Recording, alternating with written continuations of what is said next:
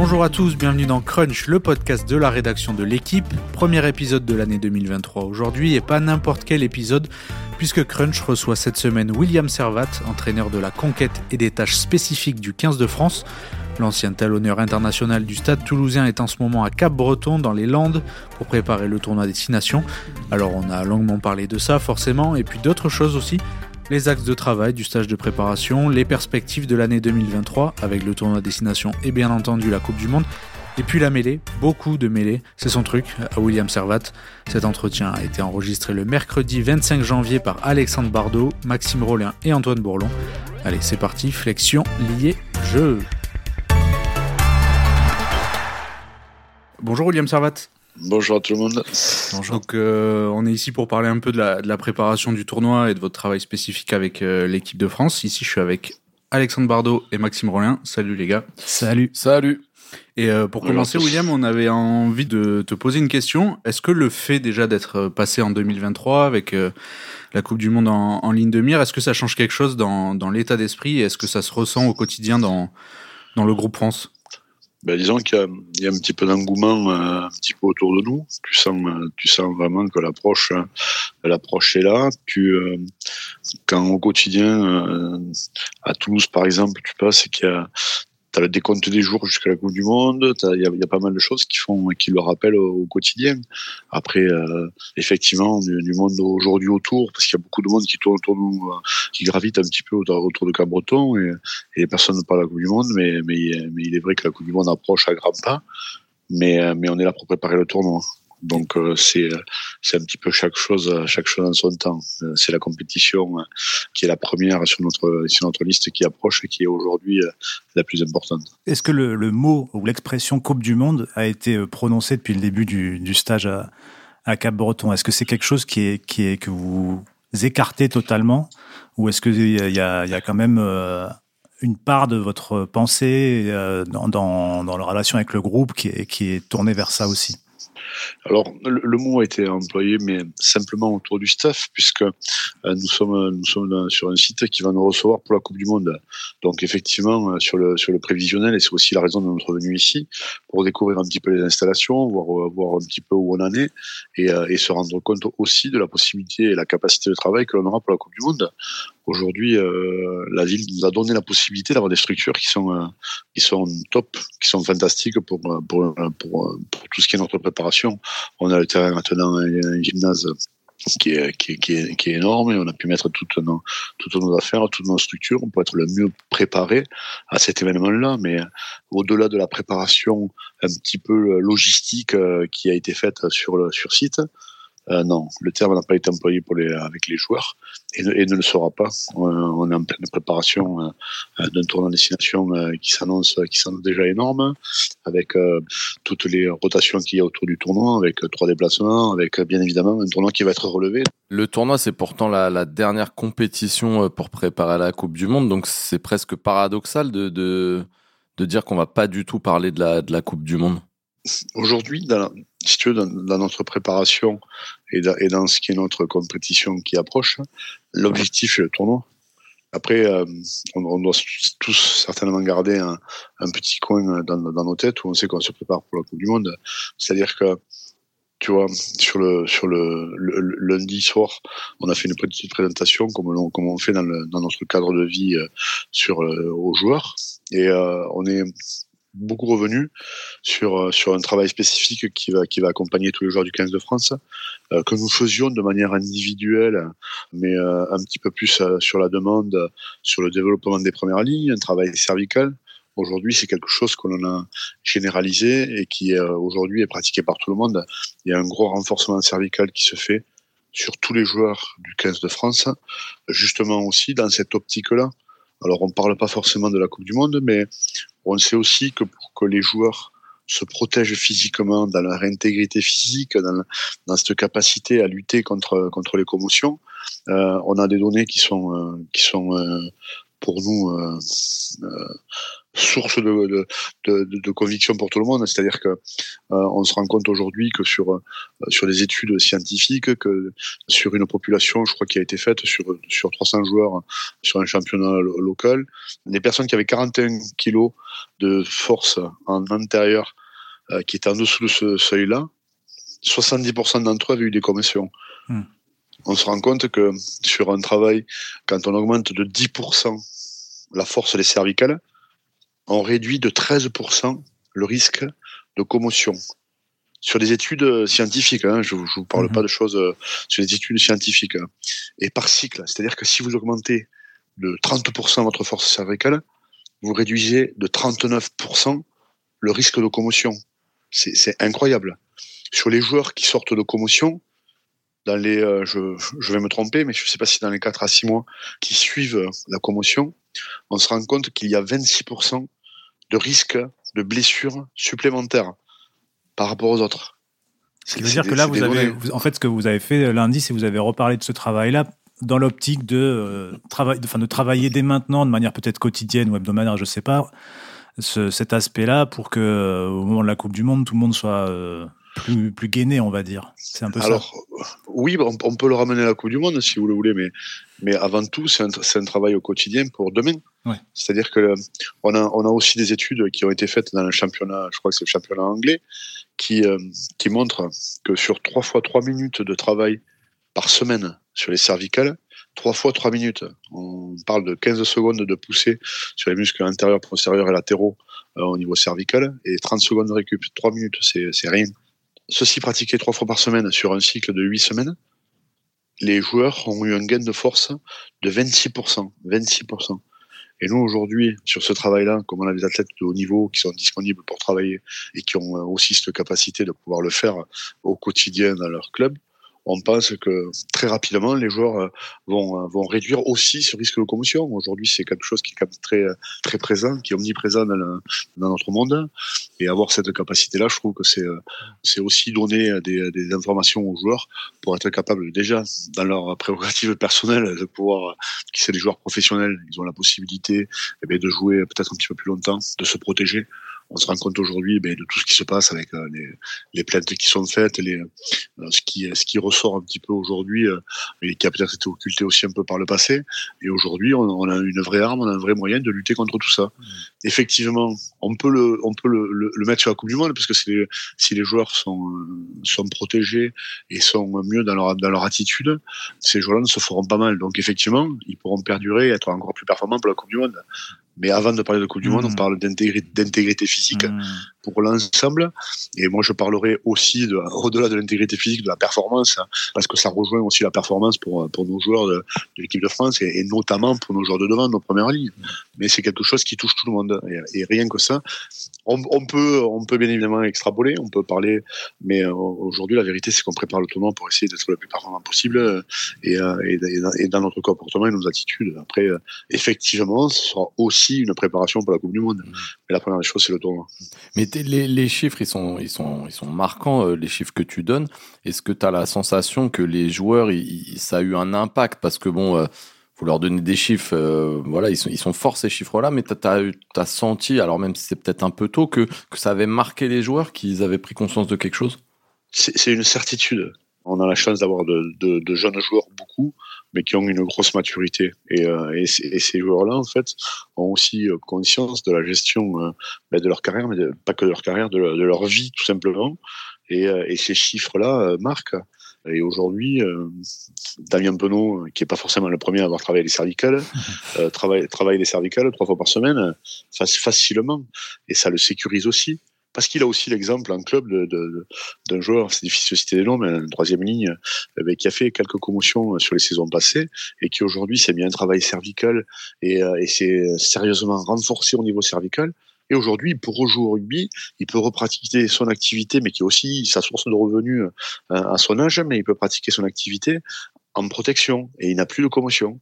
Donc c'est aussi des, choses qui parlent et qui disent aussi à tous nos mecs que ce travail-là est primordial primordial. Il ne dénature pas votre jeu, vous, avez, vous appréhendez plus le contact de la même manière, et si vous appréhendez plus le contact, vous, vous modifiez pas votre jeu.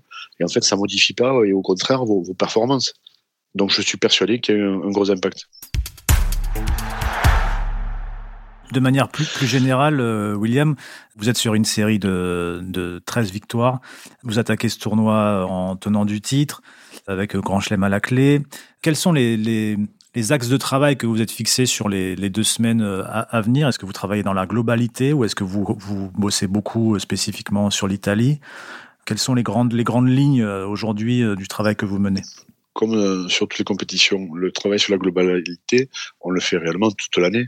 On a des réunions hors tournoi, hors compétition, sur lesquelles justement on travaille sur la globalité, sur euh, sur nos, nos qualités, puisqu'il faut toujours améliorer les points forts, sur les petites euh, pas lacunes, mais améliorations, sur les axes qui nous intéressent et que l'on veut développer.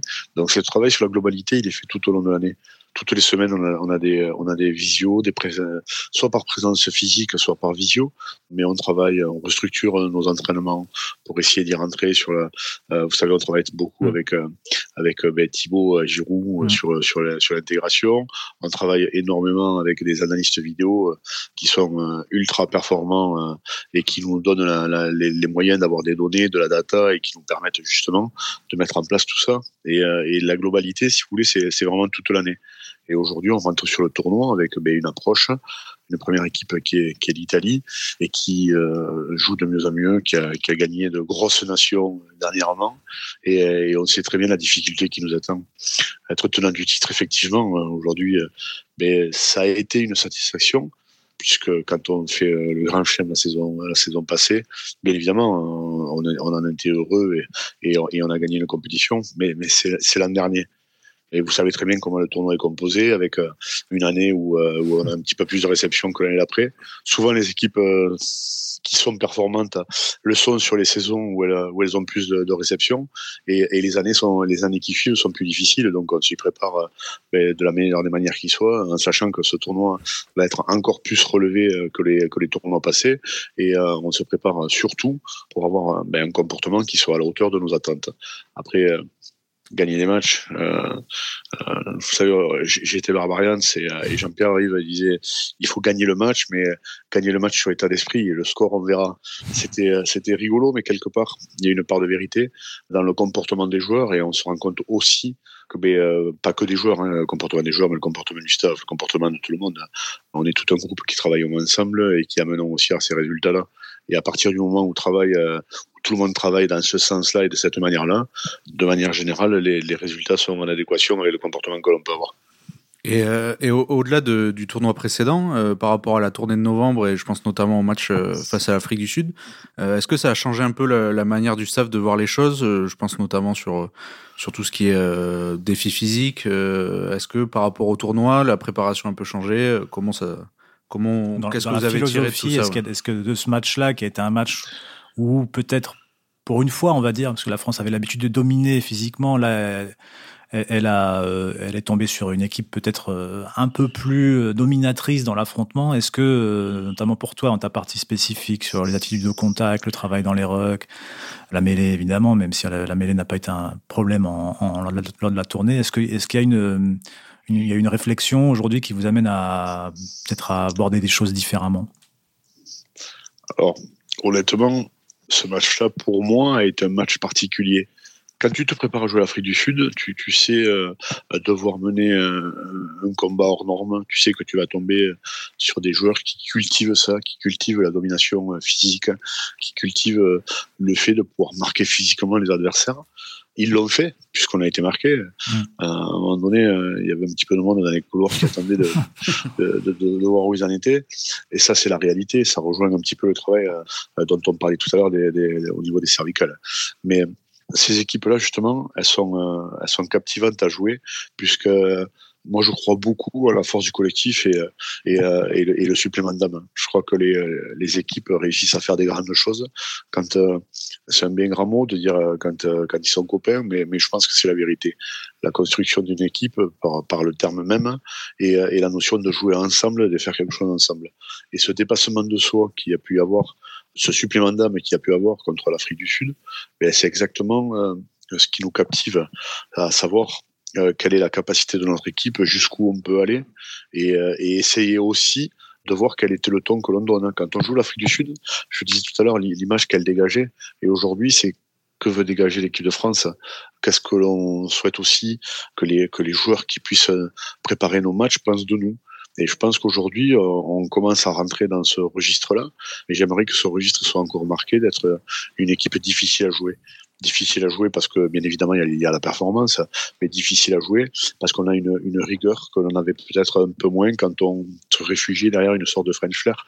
Ah oui, pour le French Flair, la volonté de jouer, ce jeu général, ce jeu global ben, qui est le nôtre, il fait partie de nos, de nos racines et de notre essence. Mais euh, dans nos racines et notre essence, on a aussi euh, cette part de combat où les, où les joueurs sont capables de se transcender, où les joueurs sont capables de donner, de donner des choses qu'ils ne donnent pas ben, au quotidien, tous les jours, puisque ce, côté latin aussi nous donne cette capacité à, être gentil, à être au quotidien euh, sérieux, mais, quand on en a besoin, on est capable aussi de, dégager des, de grandes choses et de faire et de faire en sorte que la simple personne que, l'on était devienne d'un seul coup euh, quelqu'un de différent, quelqu'un de prêt à aller très loin dans son engagement.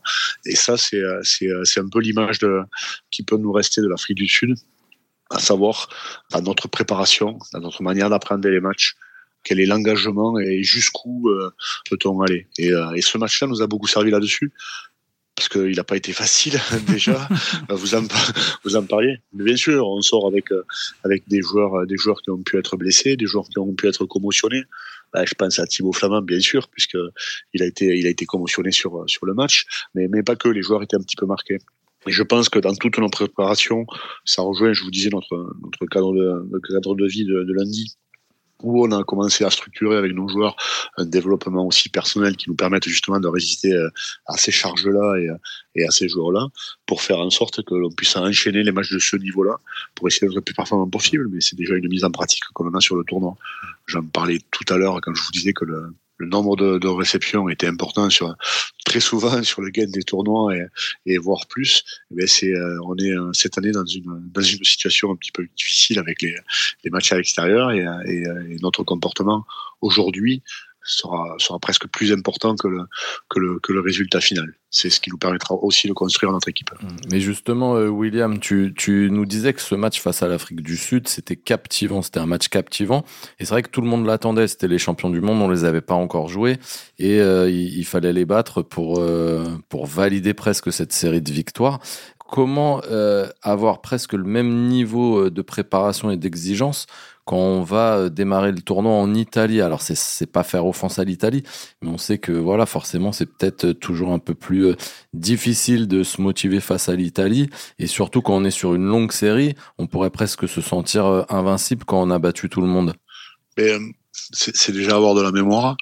Euh, j'ai été joueur avant d'être entraîneur et euh, alors j'ai perdu en Italie, hmm. mais j'ai également perdu en France contre l'Italie.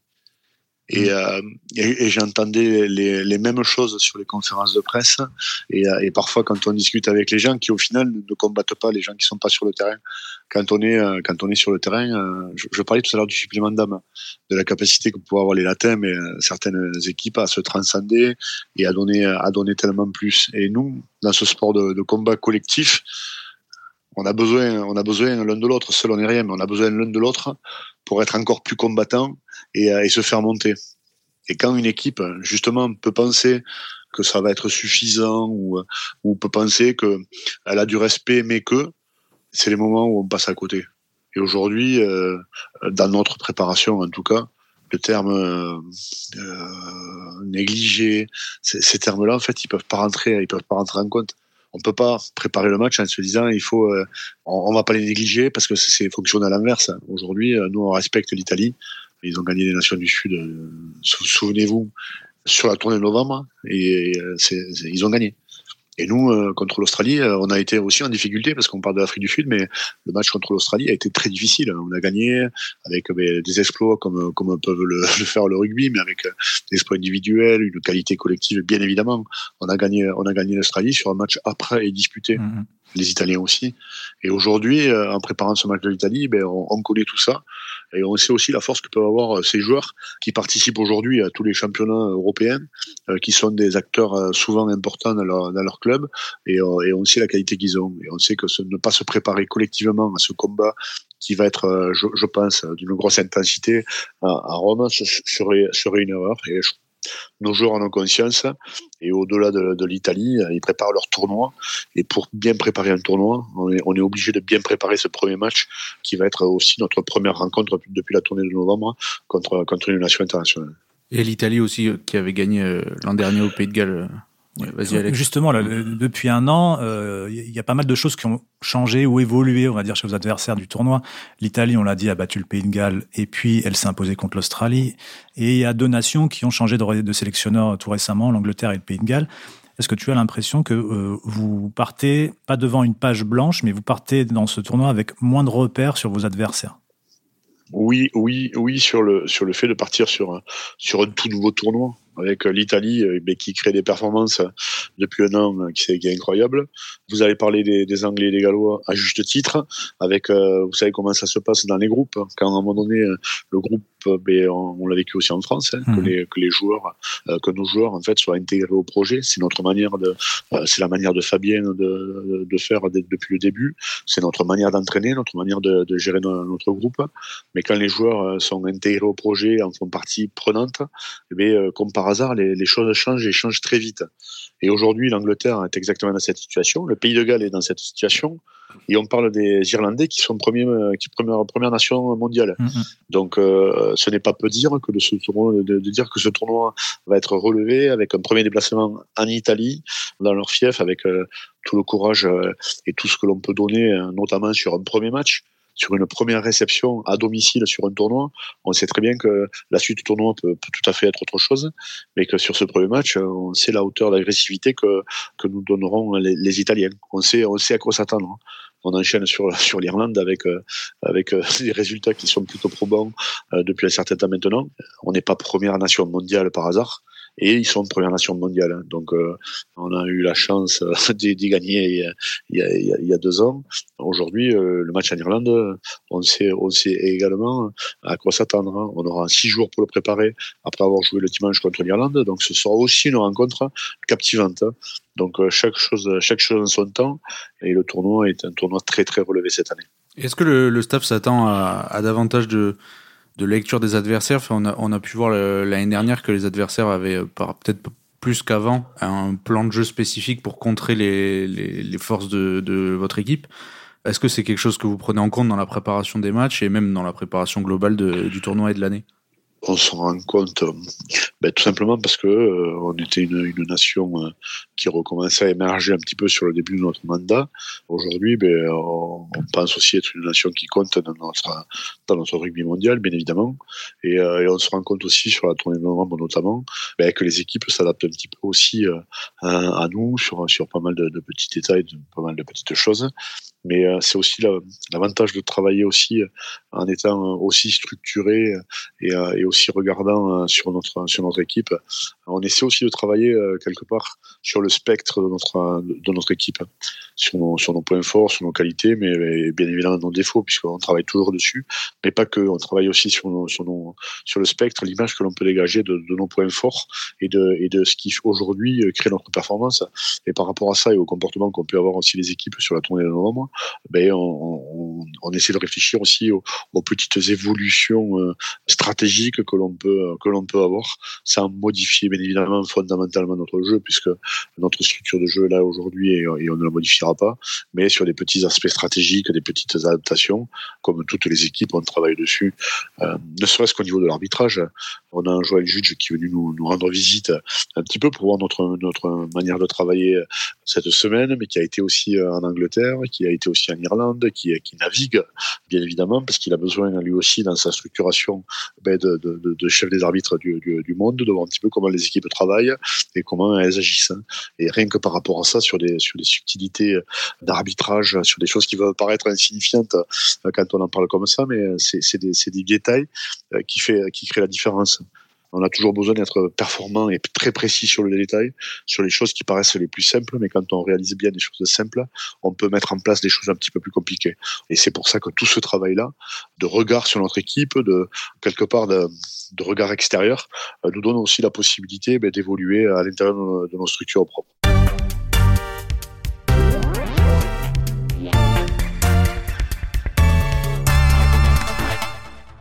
Est-ce que Joel Judge vous a, enfin, t'a parlé de votre mêlée?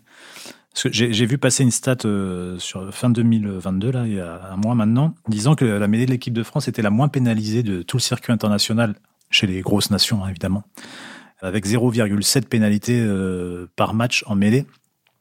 Alors qu'il y, avait, a des équipes qui étaient à plus de plus de 2, je crois, 2,2 c'était le plus. Est-ce que euh, il t'apparaît de ça?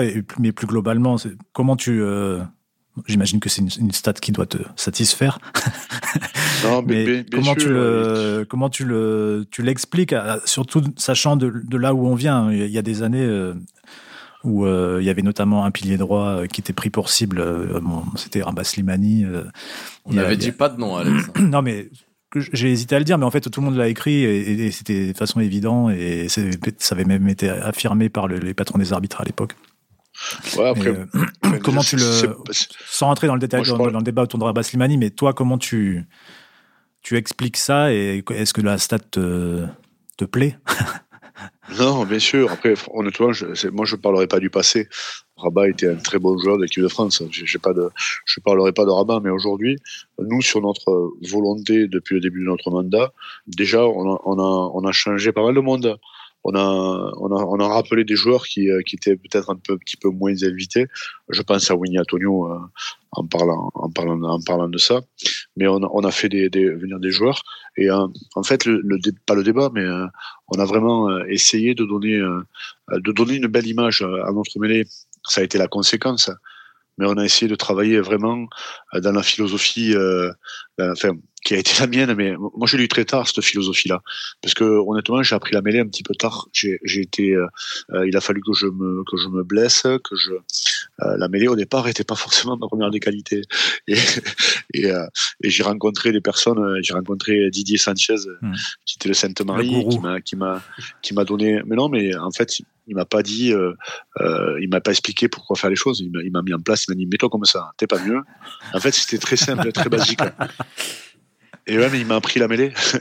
il m'a appris la mêlée comme il l'a appris à Nicolas Mins, comme il l'a appris à Guillaume Guirado, mm. comme il l'a appris à une multitude de joueurs. Quoi. Et il se trouve que justement, bah, avec Nico, avec Jean-Baptiste Poux, avec, avec Benoît Lecoux, qui était au stade, mais avec de nombreux joueurs, en fait, on allait le voir et on allait le voir et c'est une personne qui nous a qui nous a quand même conseillé et qui nous a énormément appris. Et, euh, et après avec euh, ben, cette éducation là aussi de euh, de la mêlée parce que pour être performant en mêlée il faut aimer la mêlée. Aujourd'hui il y a beaucoup de, de, joueurs en fait et il faut en discuter il faut en parler regarder les détails les petites positions parce que la mêlée peut paraître quelque chose d'abrupt comme ça mais c'est quelque chose qui est plein de subtilité hmm. plein de détails et c'est justement ces détails-là qui font, euh, je vous le disais tout à l'heure, mais qui font la différence. Et aujourd'hui, euh, on a énormément, énormément travaillé pour que nos joueurs soient empreints de notre, de notre philosophie, de notre manière d'apprendre la mêlée. Et aujourd'hui, moi, la mêlée, je la vois comme quelque chose de très sain. Je pense que c'est, euh, le, dernier sport sur lequel on a, on a réellement, en fait, cette phase de, de combat collectif organisé. Mm-hmm. C'est, euh, on, est, on est le dernier sport, parce que sur le rugby à 13, ça a un peu perdu, euh, un, peu, mm. un peu perdu de ce combat-là. Vous pouvez avoir des sports où des joueurs rentrent ensemble, mais au final n'ont pas besoin d'avoir une interaction, une liaison, un rapport physique mm. l'un à l'autre pour essayer de créer de la performance. Et nous aujourd'hui, on est exactement là-dedans. Quand tu disais donner une belle image, ça veut dire qu'il fallait rentrer dans la tête des arbitres en quelque sorte pour leur dire. Euh, leur montrer à travers des attitudes, des positions, des... que l'idée de l'équipe de France avait changé en mêlée, qu'elle n'était plus euh, aussi euh, je, je, pense que je, pense que l'image qui a peut-être germé aussi dans la tête des, arbitres, comme vous le dites, est née simplement de notre philosophie, mais notre philosophie n'était pas de donner cette image-là. Notre philosophie était de redonner des, valeurs, des valeurs euh, entre guillemets guerrières, guerrières à la mêlée. La mêlée, pour moi, c'est quasiment un geste d'une pureté incroyable dans notre sport. C'est en fait c'est un rapport physique où, où, on doit taper sur l'adversaire pour essayer de le dominer, pour essayer de, de faire en sorte de ne pas se déformer et de le faire déformer à lui. Hmm. Et aujourd'hui, toute la structure de liaison, toute cette phase de setup de liaison, en fait, il n'y a pas de hasard si on se lit euh, sur un angle, c'est parce que mécaniquement, on donne la possibilité à son joueur qui est à côté de nous d'être beaucoup plus costaud d'une épaule que de l'autre. On se donne ces moyens-là. Et en fait, en construisant ensemble d'une manière très saine la mêlée pour dominer, pour dominer. L'objectif, il est, euh, moi je prépare jamais, on ne prépare jamais une mêlée en se disant on va essayer ou de tourner d'un côté ou de, non, on prépare des mêlées pour essayer de les dominer de la plus belle des manières qui soit, dans l'axe, en essayant d'avancer le plus fort possible.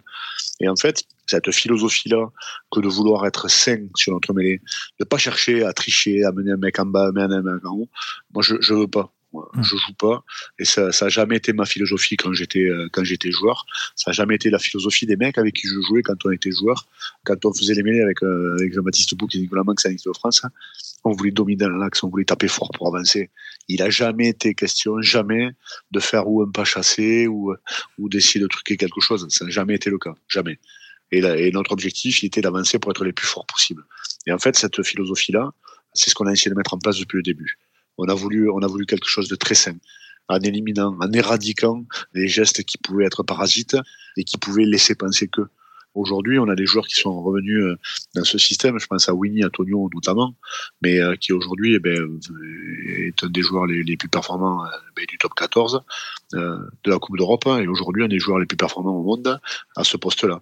C'est savoir exploiter là aussi la qualité des, des personnes qui sont autour de nous et leur implication avoir confiance aussi à ces joueurs-là pour leur donner quelque part une petite part de liberté, mais au service d'un collectif.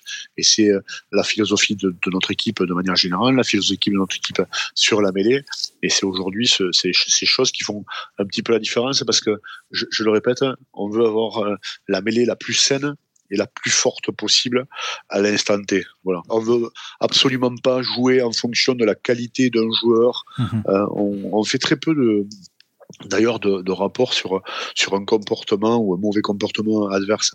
On cherche à voir si euh, effectivement l'adversaire a des particularités, parce qu'on a toujours besoin de connaître nos adversaires, de, s'imprégner de nos adversaires, pour essayer d'avoir de la performance et appréhender ce, ce combat qui va être le nôtre.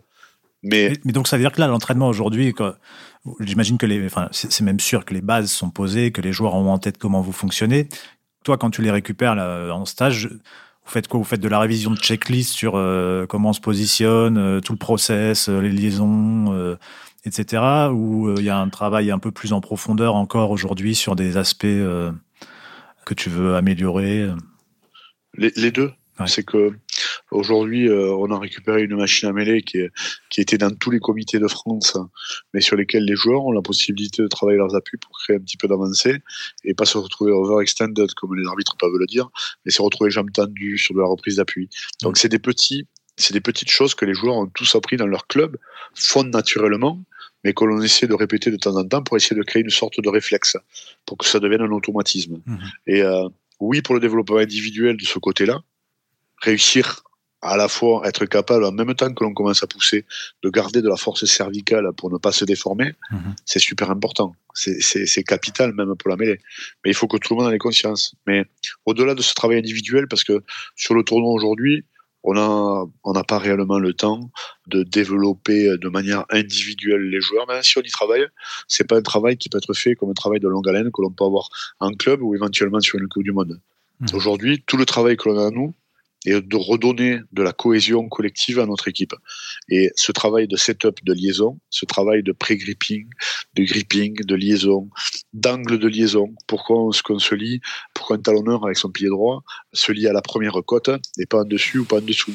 Parce que ça stabilisera son bassin et ça, met, ça alignera les bassins pour faire en sorte que les axes de poussée soient exactement les mêmes, tout en donnant une certaine, une certaine liberté, une certaine latitude d'épaule, puisque le pied droit est euh, quelque part, entre guillemets, encerclé par ses adversaires, puisqu'il a un pied gauche qui vient de pousser sur l'extérieur et qu'il est sur le talonneur chose qui n'a pas lieu avec son propre pilier gauche. Mm, mm, mm. Et en fait, tous les détails de liaison, tout a une importance, mais une importance qui peut parfois paraître anodine, mais qui est capitale. Mais, et en fait, quand on, quand on réussit à préciser un petit peu toutes ces liaisons, remettre en, place des choses, et moi que j'ai travaillé euh, pendant des années avec les joueurs que j'ai pu avoir en club ben, au Stade Toulousain, mais qui aujourd'hui, quand ils reviennent, reprennent les habitudes qui étaient les nôtres hein, et qui restent dans ce système-là, mais qui rejoignent les, tous les joueurs de tous les clubs euh, qui aujourd'hui composent l'équipe de France.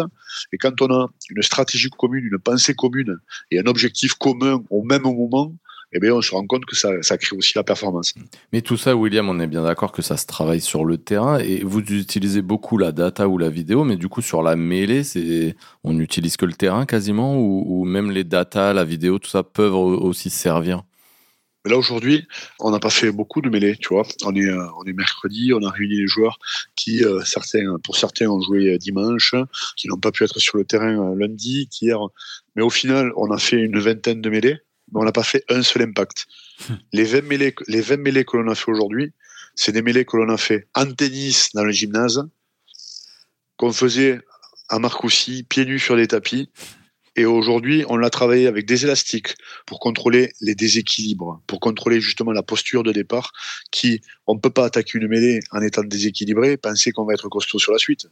Il faut que notre descente, le contrôle de notre poids de corps, il faut que tout soit, soit, orchestré d'une telle manière que les joueurs soient d'une légèreté incroyable malgré ce, cette puissance qui, qui se dégage. Mais il faut que tous les joueurs soient légers si on n'est pas léger, comment tu vas aller vite? Et si tu vas pas vite, tu peux pas être puissant, puisque derrière, tu peux pas transférer ton impact. Et en fait, toutes ces choses-là, on les a travaillées en gymnase, qui est pas forcément très visible. On les a travaillées de manière individuelle parce que répéter, intégrer au niveau de la prépa mentale, euh, intégrer les gestes, se les répéter, avoir conscience, sans forcément voir le geste, mais juste en y pensant. Et ça nous permet de nous situer, de nous placer, d'avoir un vrai ressenti quand on le met en pratique.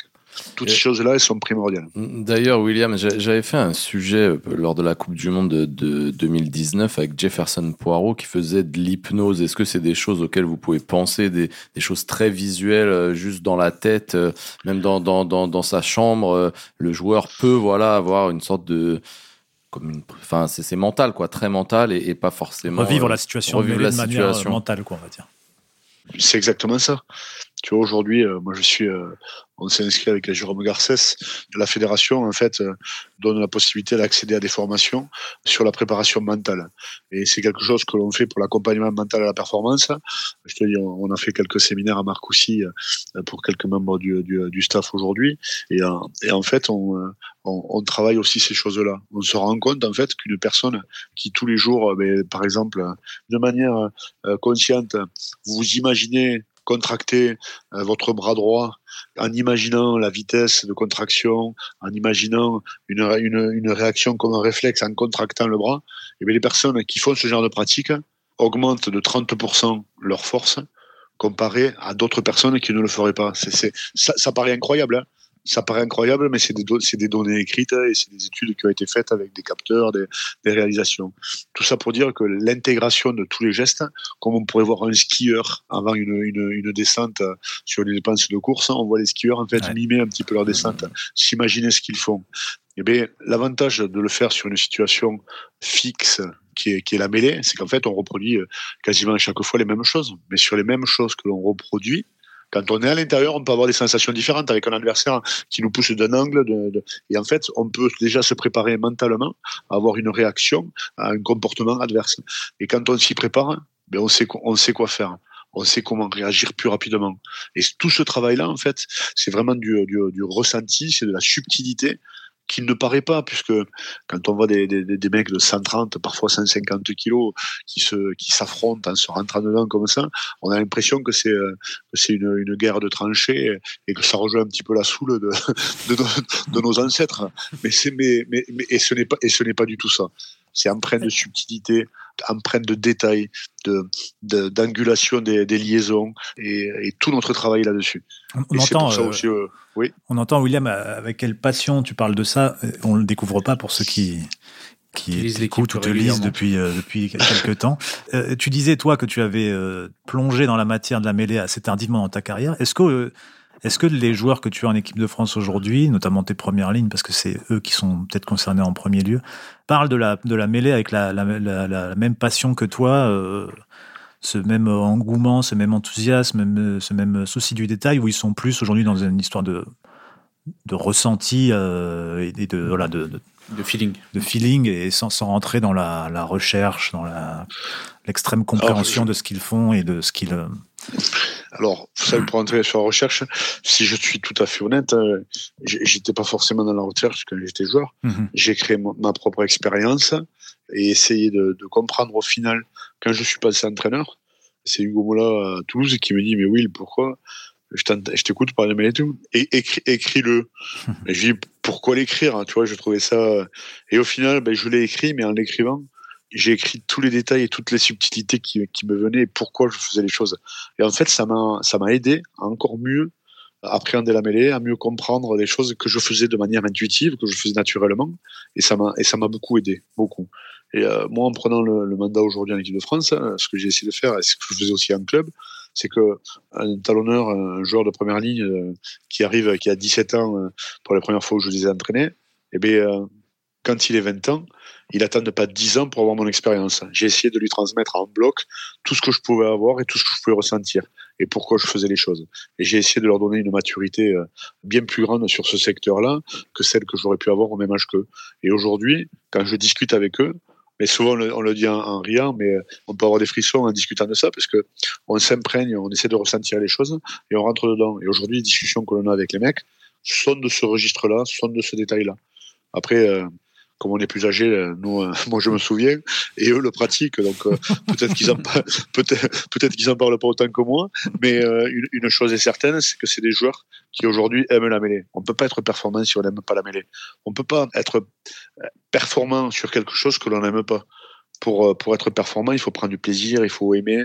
Et, et en fait, aujourd'hui, on devient aussi performant puisque les joueurs, je dis pas qu'ils ont appris à, à aimer la mêlée, mais aujourd'hui, ils aiment la mêlée, ils aiment la manière de l'appréhender on fait très peu de mêlées en opposition dans la semaine parce que mon objectif, il n'est pas forcément de les faire euh, se chamailler et se battre sur la mêlée, sur une épreuve, en disant ah, tape plus fort, tape plus fort. Pour moi, je l'ai entendu, mais ça veut rien dire.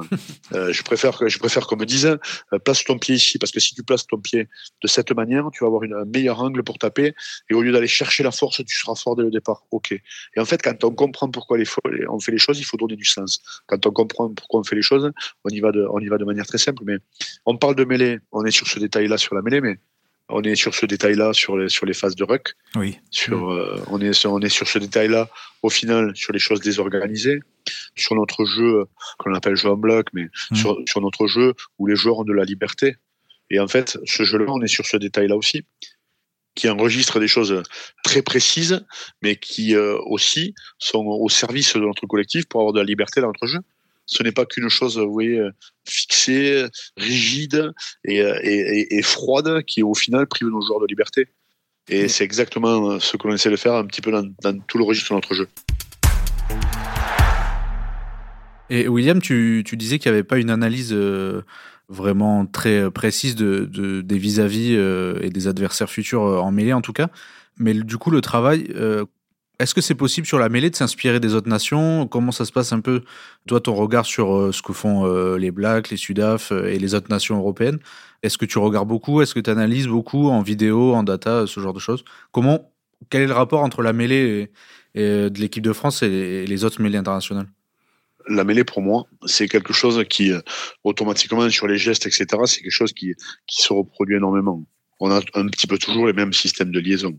Hmm. Il y a des petits détails, des petites subtilités qui interviennent en fonction des qualités et des capacités individuelles de certains joueurs. Mais de manière générale et structurée, je le disais tout à l'heure, seul, on n'existe pas. Pour être fort, on a besoin des autres autour. Et en fait, si on essaie de réagir à un comportement adverse de manière individuelle, on déstructure la qualité de nos liaisons. On déstructure tout notre travail de setup à partir du moment où, par exemple, un pilier gauche essaierait de se reculer un petit peu tout seul pour essayer de mettre plus d'impact sur le pilier droit adverse qu'il a, parce que ce joueur-là a une particularité spécifique, eh bien, automatiquement, il met son talonneur, ses secondes lignes et ses troisièmes lignes dans une situation qui ne correspond pas aux attentes de l'équipe. Et du coup, on retombe sur un travail individuel non collectif. Et la mêlée, euh, on peut avoir des, des, des, des, joueurs qui seraient moins forts individuellement, à trois que leurs adversaires, mais qui, une fois structurés, deviennent plus forts. Et ça, c'est une évidence. Le fait de pouvoir conjuguer, d'harmoniser les forces, les angles de poussée, les, trajectoires, ça nous permet de développer et parfois avoir la somme de ces trois joueurs qui est plus importante que leur qualité individuelle au départ. Si on cherche à trop s'adapter à l'adversaire, pour moi, on dénature notre structure et on devient moins fort. Hmm. Et c'est aux adversaires, quelque part, à vouloir s'adapter à nous, parce que nous, aujourd'hui, on a une mêlée forte. Hein. Et c'est quelque part aux adversaires à s'adapter à nous, si jamais ils veulent, ils veulent faire quelque chose. Mais je, le répète, changer des choses, euh, perturber les joueurs, essayer de changer des choses juste avant, euh, pour moi, pour moi, c'est pas judicieux. Quand on est sûr de nos forces, quand on est certain de nos forces et de la qualité qui fait que nos liaisons nous donnent la possibilité d'avoir quelque chose de très fort, on reste dessus avec des petites nuances et des petites subtilités, je le disais, qui toujours évoluent et toujours avancent. Mais c'est la, c'est la base de notre projet, mais c'est, mais c'est la même chose partout, dans notre jeu et, et partout. C'est comme un orchestre de musique finalement, la mêlée. Mais c'est une, symphonie. Euh, si, on, a une personne qui rentre dedans et, qui joue une, mauvaise partition, il vaut mieux que sa partition soit jouée peut-être un petit peu moins forte, mais qu'elle rentre dans le cadre des autres. Comme ça, il n'y aura pas de fausse note, il n'y aura pas de, manque de tonalité. Mais euh, dans tous les cas, il faut être en accord avec les autres. Ce qui est marquant, c'est la vitesse, par exemple, à laquelle un Wardy s'est intégré à, cet orchestre, pour reprendre l'image. Wardy euh, qui rentre euh, sur le match contre l'Afrique du Sud, il avait raté le début du stage. Bon, il était déjà venu peut-être avec vous euh, en équipe de France en préparation, mais en novembre, il arrive après sa suspension et il vient le lundi, je crois, et le samedi, il joue 50 minutes, il me semble, ou quasiment. oui, sur la blessure de Cyril. Sur la blessure de Cyril Exactement. Mais non, mais c'est en fait, euh, quand on est, euh, quand on passe du temps ensemble et tout, on essaie de s'expliquer pourquoi on fait les choses, on essaie de, de se convaincre, on essaie d'avancer. Euh, là, on n'avait pas le temps. Et, et quand et quand Reda est venu, on a simplement dit mets-toi comme ça, fais comme ça. Et en fait, petit à petit, on est rentré dedans en essayant de comprendre pourquoi on faisait les choses, mais il est rentré. Et puis après, euh, Reda est pas arrivé là par hasard. Il est arrivé avec, il est arrivé là avec de grosses qualités, qu'il a un club, et on est simplement rentré dans un système de, de liaison collective dans lequel il s'est senti bien et à laquelle on, on, le met à sa place avec les qualités qu'il a. Et aujourd'hui, euh, sur les entraînements qu'on a pu faire là, sur les deux sur les deux derniers jours, mais qui étaient très proches de leur match à eux, on a retrouvé un, allez, un trois mêlés, un trois systèmes de liaison, ce qui était la structure de notre liaison depuis le début.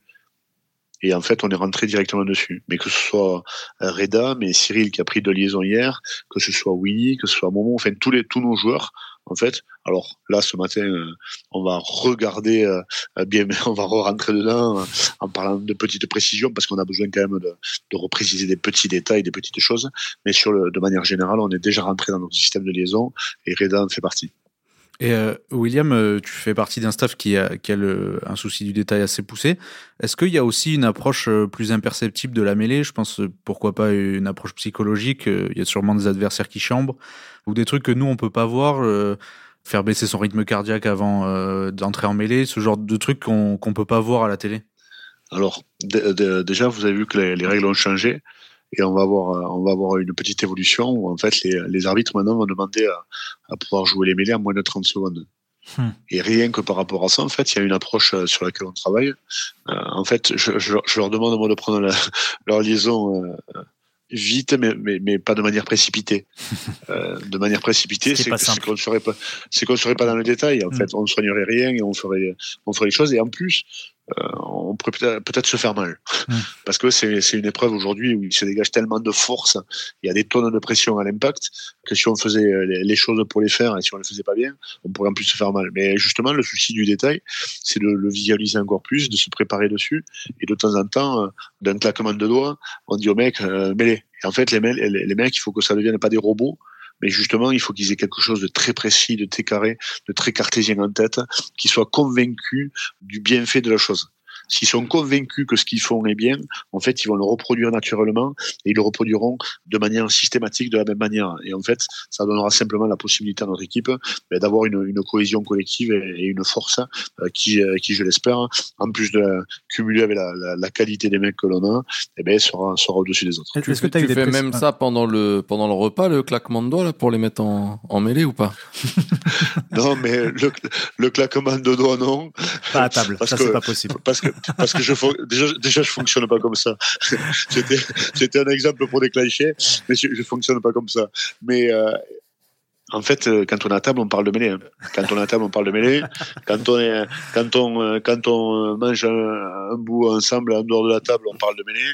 Et de temps en temps, euh, parce que on est des hommes, après un moment convivial, on parle de mêlée. Et c'est, c'est une passion, c'est des choses qui nous transcendent puisqu'elles permettent quand même aux équipes de, ben, justement, on sait, on connaît le, baromètre mental d'une équipe, la qualité que peut avoir une équipe quand elle a dominé en mêlée, quand elle a avancé, parce que c'est vraiment le signe d'une force collective organisée. Et, c'est ce qui permet aussi parfois aux équipes no scrum no win. Je crois que c'est les Anglais qui avaient, qui avaient, qui, le disaient, mais je crois que ça existe encore aujourd'hui, même s'il y a moins de mêlées, les mêlées qui, qui sont aujourd'hui présentes sont encore plus importantes que par le passé. Est-ce que tu as eu des précisions sur les, sur les, cette histoire de 30 secondes?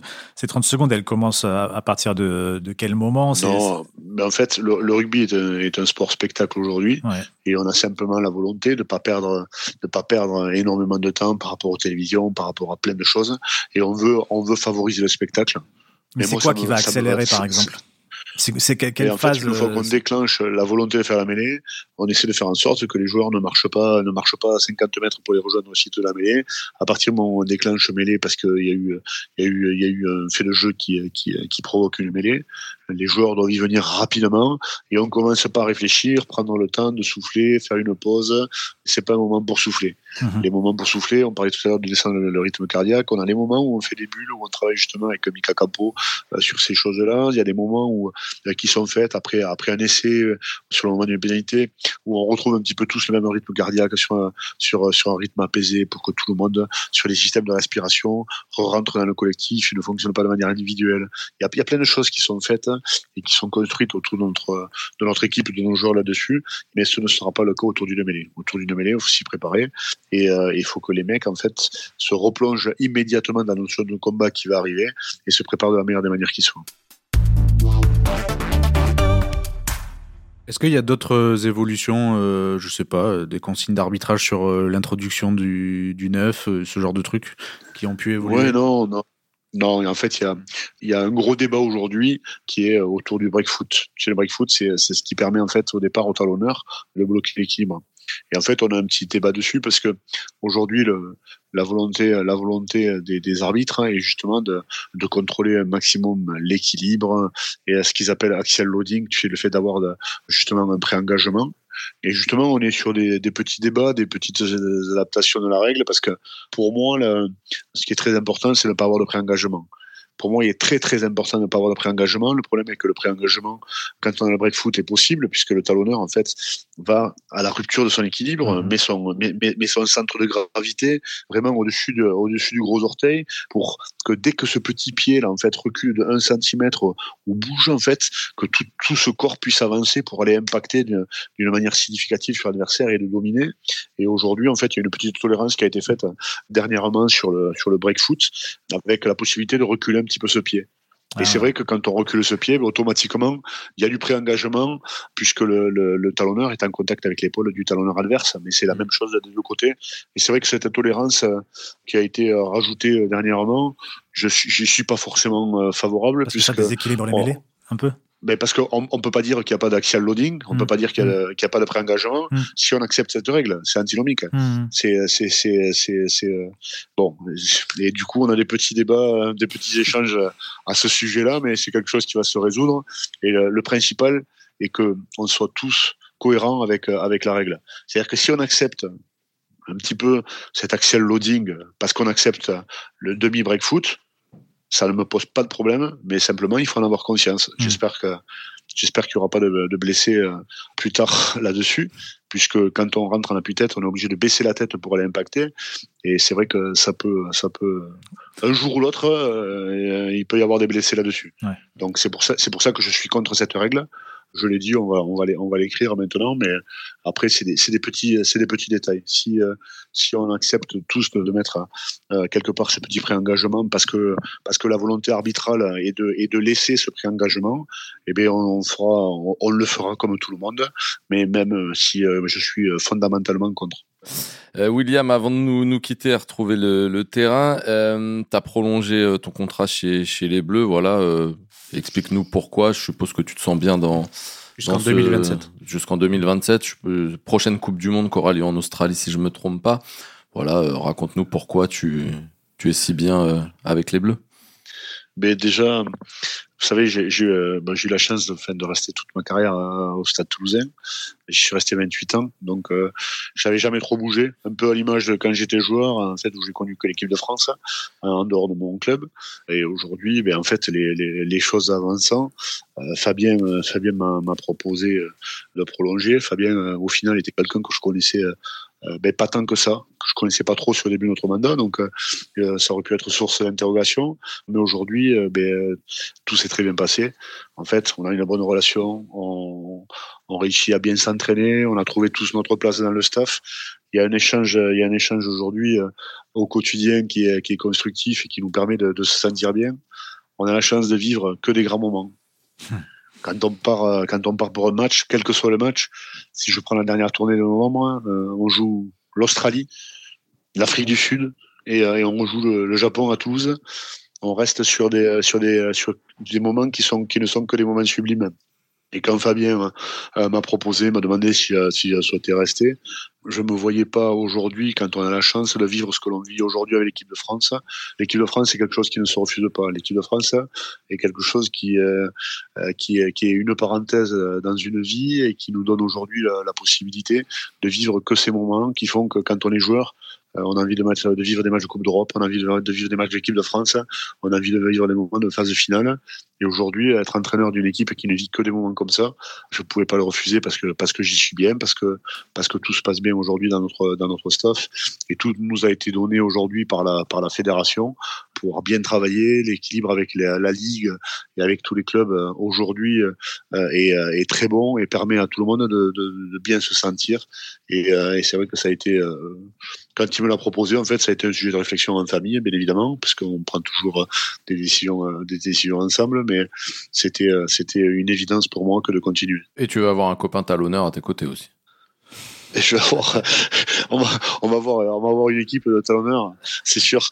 Est-ce que du fait de ton antériorité dans le futur staff, le fait que tu seras un, des, un de ceux qui restent avec donc Fabien Galtier et, et Sean Edwards, il est prévu que ta, ton rôle évolue, que tu gardes tes, tes tâches. Euh, oui, ça, ça va avancer tranquillement, mais il va y avoir un équilibre qui va se faire avec Laurent sur la manière de travailler. Bien sûr que euh, d'avoir aussi un petit peu d'expérience euh, avec l'équipe de France fera que les, les, choses se feront de manière naturelle et mm. avanceront.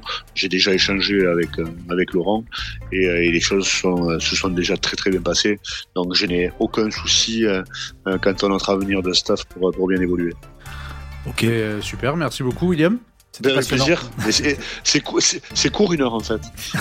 ça m'a donné envie d'être pilier, euh, William. J'arrive. Hein. Je prends le train pour Cap Breton. Je suis sûr de pouvoir te convaincre.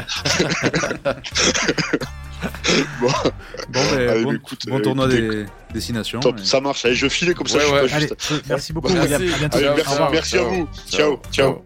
Merci à tous d'avoir écouté cet épisode. C'était Crunch, une émission de la rubrique rugby de l'équipe. Tous les épisodes du podcast sont à retrouver sur le site et l'application L'équipe ainsi que sur toutes vos plateformes de podcast. On se retrouve évidemment plus régulièrement tout au long du tournoi Destination, une fois par semaine. L'équipe de France affronte l'Italie le 5 février. À très vite.